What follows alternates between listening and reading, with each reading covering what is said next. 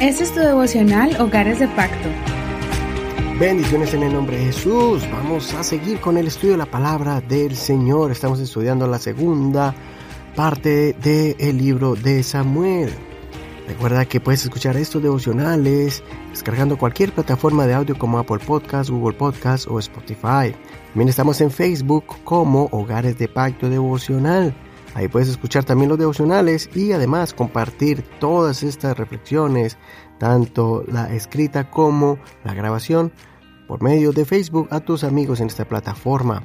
Escríbenos, déjanos alguna reseña de cómo este devocional ha sido bendición para tu vida. Continuemos con 2 Samuel capítulo 3 y el título de este tema es Denunciante no cómplice. Denunciante no cómplice. 2 Samuel capítulo 3 verso 30 al 39. Joab y su hermano Abisai mataron a Abner porque éste había dado muerte a Asael, hermano de ellos, en la batalla de Gabaón. Entonces dijo David a Joab y a todo el pueblo que estaba con él, Rasguen su ropa, ciñanse de silicio y hagan duelo delante de Abner. El rey David iba detrás del féretro y sepultaron a Abner en Hebrón. El rey alzó su voz y lloró junto al sepulcro de Abner, y también lloró todo el pueblo. El rey entonó este lamento por Abner, diciendo, ¿Había de morir Abner como muere un insensato? Tus manos no estaban atadas, tus pies no estaban sujetos con grillos, caíste como los que caen ante los malvados. Todo el pueblo volvió a llorar por él. Entonces todo el pueblo fue para persuadir a David a que tomara alimento mientras aún era de día. Pero David juró diciendo, Así me haga Dios y aún me añada, si antes que se ponga el sol yo pruebo pan o cualquier cosa. Todo el pueblo llegó a saber esto y le pareció bien, porque todo lo que el rey hacía parecía bien a todo el pueblo. Aquel día todo el pueblo y todo Israel entendieron que no había procedido del rey el asesinar a Abner hijo de Ner. Entonces el rey dijo a sus servidores, ¿No saben que hoy ha caído en Israel un príncipe y un gran hombre? Ahora yo soy débil, aunque soy un rey ungido, y estos hombres, los hijos de Sarbia, son más duros que yo. El Señor retribuya al que hace mal conforme a su maldad. Hasta aquí la lectura de hoy. No olvides leer todo el capítulo completo para que no te pierdas ningún detalle de la historia del rey David. Ayer miramos cómo fue el comienzo de la posesión de David como rey. El traspaso de poder de David no fue fácil. David tuvo resistencia y el proceso fue gradual. Primero fue rey por unos años en Judá y poco a poco se añadían ciudades a reconocer a David como rey. El problema fue que Abner, el general del ejército de Israel, posicionó a uno de los hijos de Saúl como rey, pero después Abner quiso hacer un trato de paz con David y ayudarlo a que tomara su posición como rey sobre todas las tribus de Israel. Pero como Abner había matado en la guerra a Asael, el hermano de Joab, Joab lo engañó, llamándolo en privado, y lo asesinó, a pesar de que Abner ya había hecho un pacto de paz con David y su ejército. David reprochó a Joab y sus hermanos por ese acto de injusticia. No justificó sus actos, aunque ellos tuvieran una razón personal. David dejó en claro que no había excusa el que ellos hubieran engañado a Abner en haberlo matado en un tiempo que no era de guerra sino de reconciliación. David dejó en claro que, aunque fueran sus soldados y cercanos, no les aprobaba esa acción.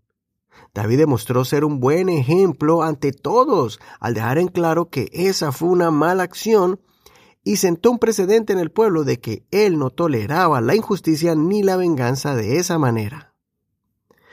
Debemos levantar la voz de indignación y exponer el mal aun cuando alguien cercano obra mal y así no nos convirtamos en cómplices, pues el que comete el error y el que lo encubre son puestos en el mismo nivel y la justicia les exige a ambos la debida responsabilidad. Recordemos el consejo del apóstol Pablo acerca de ser contundentes a la hora de confrontar la maldad en Efesios capítulo 5, verso 11. No tenga nada que ver con las obras infructuosas de las tinieblas. Al contrario, denúncielas. Efesios 5, 11. Y más adelante en el versículo 15 al 17 dice, Por tanto, cuidado con su manera de vivir. No vivan ya como necios, sino como sabios. Aprovechen bien el tiempo porque los días son malos. No sean pues insensatos, procuren entender cuál es la voluntad de Dios. Si por alguna razón alguien del hogar está errando, Con misericordia hay que confrontarlo y no participe de algún plan o acción malvada. Más bien ora por esa persona para que reconozca su falta y corrija sus pasos. Estar apoyando y animando a que la persona continúe en sus malas acciones es el camino equivocado. Si nosotros somos los que hemos estado haciendo cosas equivocadas y alguien nos confronta, seamos lo suficientemente humildes, mansos y sinceros para aceptar la reprensión y corrección, para que seamos mejores personas.